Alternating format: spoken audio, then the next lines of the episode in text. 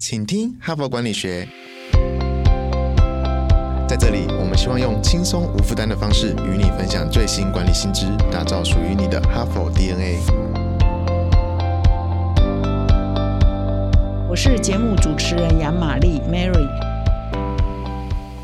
欢迎来到哈佛的管理世界里。本周呢，我要跟各位分享一个主题哈，就是如何打造高绩效的个人跟团队哈。高绩效，所以本周的关键字是高绩效。那我会花两天的时间来跟各位分享如何打让自己变成一个高绩效的个人，然后再花两天的时间来跟各位谈一下如何变成高绩效的团队哈。我相信各位在企业界服务啊，或在组织内服务呢，一定常常听过一个叫做八十二十原则哈。也就是说，在任何一个组织里头呢，好像百分之八十的。绩效哈，或者是工作的成效 （contribution） 的贡献呢，事实上是有百分之二十的人来达成哈。那所以你如果用算术算一算，那代表的意义就是说，一个高绩效、一个最高绩效对组织最有贡献的人，他的绩效啊是一般人的八倍哈，是比较落后的那个百分之八十人的八倍哈。所以你看一个人的。同样上班的时间啊，就是那么长。同样一每个人都只有二十四小时，但是有些人的绩效就是 top 的百分之一、百分之五、百分之十的绩效是后末段班的八倍那么多哈，就可见说啊，这个一个人的绩效是多么的关键哈。那么今天呢，跟明天呢，我要来分享有有两位共同作者所写呃两篇文章，都是发表在《哈佛商业评论》上的。那么第一篇呢，叫做让自己举足轻重哈，也就是让你自己不可或缺了哈，它英文的标题叫 Making Yourself Indispensable，也就是不可或缺哈。那么这一个这两个共同作者，事实上都是很有名的啊，领导力培训顾问公司的创办人，一个叫杰克呃詹勒，另外一个叫约瑟夫呃霍克曼。他们两位的文章，其实我在呃之前的 Podcast 也曾经推荐过哈。那么我现在要介绍这一篇呢，是他们其啊另外一篇，就是让自己举足轻。重哈，那么这一篇文章呢是举一位呃财新五百大企业任职的一个专业经理人为例哈，那就是 Fortune 五百大，就是美国最大的企业哈的五百强之一的任职的一个呃专业经理人哈，我们就把它称作 Tom 好了哈。那么这一个专业经理人呢，他是呃目前是担任在他写作的这个角色里头是担任一个中阶的业务主管哈。那他在这一个公司呢任职呢差呃差不多十年哈。那后来呢有一个。呃，升迁的机会呢，他非常努力的争取，而且他也认为他应该争取得到。为什么他这么有信心呢？因为他的业绩一直都是非常的好，而且他也一直都自己觉得，哎，他的长官很肯定他，他的同事很肯定他，所以呢，而且他的业绩又很好，受人爱戴，所以他这个升迁的位置一定会是他，而且他非常有自信。结果没想到后来结果不是他哈，那所以呢，这篇文章就以他为例子来分析，为什么生前人不是这个。汤姆先生呢？那后来汤姆呢就很无头绪了，就是他觉得为什么很挫折，就是为什么会这样呢？他的主管甚至他也去问他的主管，他的主管也说你很优秀啊，你你持续这样做，你以后升迁也会是你啊等等。可是他就觉得他看不到他自己的问题到底在哪里哈，所以后来就接受了这个气管的顾问公司的协助哈。因为呃之前节目一直在呃说明说，在美国有一种呃职业叫做 coach 哈，就是企业呃主管的中高阶主管的 coach。教练啊，他会来教你说你应该怎么样突破你职场的盲点哈，所以啊这一篇文章的作者也就是呃企业的教练哈，那他就来训练这个汤姆来分析这个汤姆他的问题是在哪里，就发现说汤姆他有一个线性发展，也就是说我们呃现在台湾都讲说梯形人才哈，就是你要一个通某一个程度的通才跟某一种程度的专才哈，然后这个汤姆先生就很明显他就是某一个程度的专才，也就是说。说如果用用这个发展来看，就是它是一个线性发展，它具备了业务能力，这是它的强项，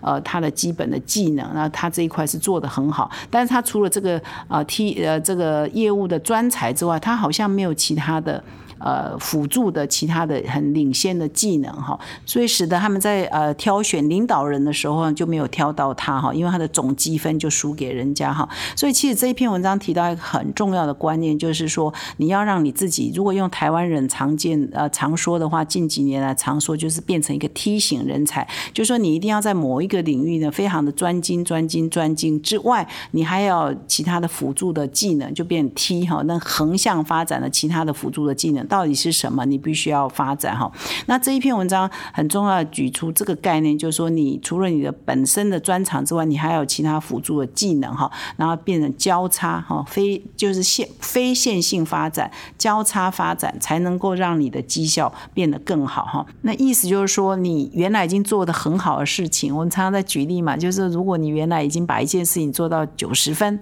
八十五分，你怎么努力精进，在精进在这件事情上，你可能再加两分，好，再加三分。那所以你的 marginal 就是你的边际效益是在递减的哈。但是如果你交叉，你有发展其他的辅助的非线性的发展，那你有可能就哎。增加十分，你没有花很大的力气，可是你就增加了十分哈。那这边的文章就举例啊，比如说运动员啊，就是啊早就在用交叉的训练哈。比如说你是一个赛跑的选手，那你你要训练变得跑更快，跑更快，你不是只有每天呃固定练跑而已，你可能还要做其他的训练，比如说你要举重训练、重量训练，你要游泳，好，你还可能还骑自行车，你还要做其他的瑜伽等等，就是你要其他的。互补的技能的训练，然后它就会间接的啊帮助你，或直接帮助你在跑步这件事情可以做得更好哈。那我再继继续举这个交叉训练中比较浅显易懂的例子然后就是说你要综合两项活动产生的改善效果会超过只做一项哈。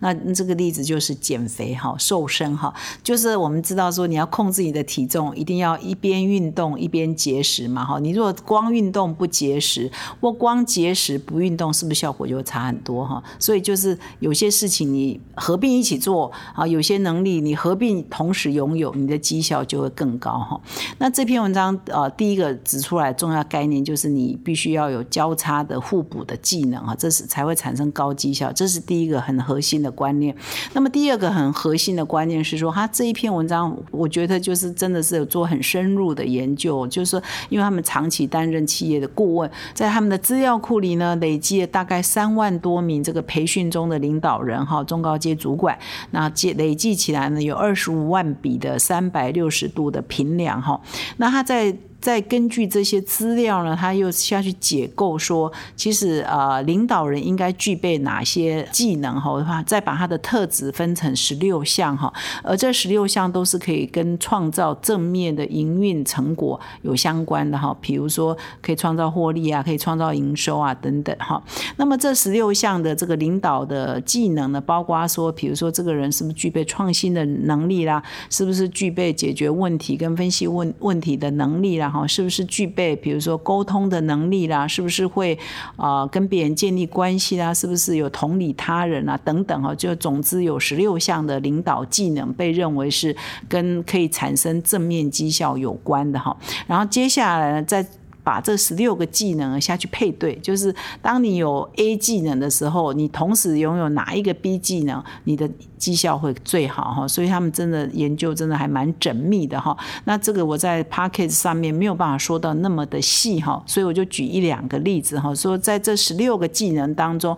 呃，拿一两个技能配在一起呢，是绩效最高。他这边文字上有举一些例子，看图表会更清楚了哈。所以，如果读者你有耐心、有有时间的话，还是请你到我们的官网搜寻这一篇文章，你会看得更仔细。但是我现在就讲重点哈。在这个十六项技能当中，有一项是包括说你是不是很专注哈，是成果导向的哈，你是专注成果导向的哈，这种人当然就是比可能通常是比较高绩效哈。那另外一个技能是建立人际关系，这也是一种技能哈。当这两项技能组合在一起的时候，哇，就真的是天下无敌哈。他是这样分析的：当你只有追求呃专注的在追求你的成果的时候，你当然在这一方面很领先啊，可能就是。呃七十五以上的百分位。但是你在建立人际关系方面这一个能力不强的话呢，那整个做出来的结果就是说，你只有百分之十四的人有机会哈，可能达到这个卓越领导的水准哈。换句话说，你只有目标导向很强，重视成果很强，但是你不重视你的人建立人际关系，那你达到卓越的机会是很低的哈。那同样的，如果说你又重视专注的成果，你又建立呃重视你的建立的人际关系的话，那百分之七十二的人。有机会啊，达到卓越领导的程度，也就是在整个员工里头达到百分之九十的分位，是属于高绩效人的比例就变七十二趴啊，七十二个 percent，原来是只有十四个 percent。如果你不重视人际关系的话，所以这两个技能啊，就是一个互补的技能。所以如果这样给 Tom 的，我们刚刚讲到财新五百大的这个中阶经理人，就是说他的弱项就在没有建立人际关系，他的强项是专注成果，所以他的业绩很好。但是当我们要要提拔这个组织的呃正更高一阶的领导人或者是高绩效人，这个 Tom 就不入流。没有办法入选，因为他在某一个技能方面明显的太弱。他这边又举了另外一个配对的例子哈，比如说在十六个这个领导能力技能跟可以产生正面绩效相关的十六个领导能力当中，有一项是说你是不是很有自信哈，另外有一项叫做你是不是很诚实、很正直哈。那他的研究出来就是说，如果你是又是一个很诚、很重视诚实跟正直的人，跟重视就跟有这个人格特质很自信的这两个放在一起呢，哇，你的领导技能呢也会明显增加很多。那这里呢并没有因果关系了哈，并不是说自信啊不会使人变得诚实。啊，正直，但是正直的人呢，也不会自然就产生自信哈。在他们的研究里头呢，就是发现说，那些高绩效的人，如果同时拥有这两个特质呢，就发现说，诶，他他这个组合呢是加分很多的哈。他又举了另外一个例子，比如说在这十六个领导能力里头呢，比如说有一个是你是不是拥有专业的技能是很强大的哈。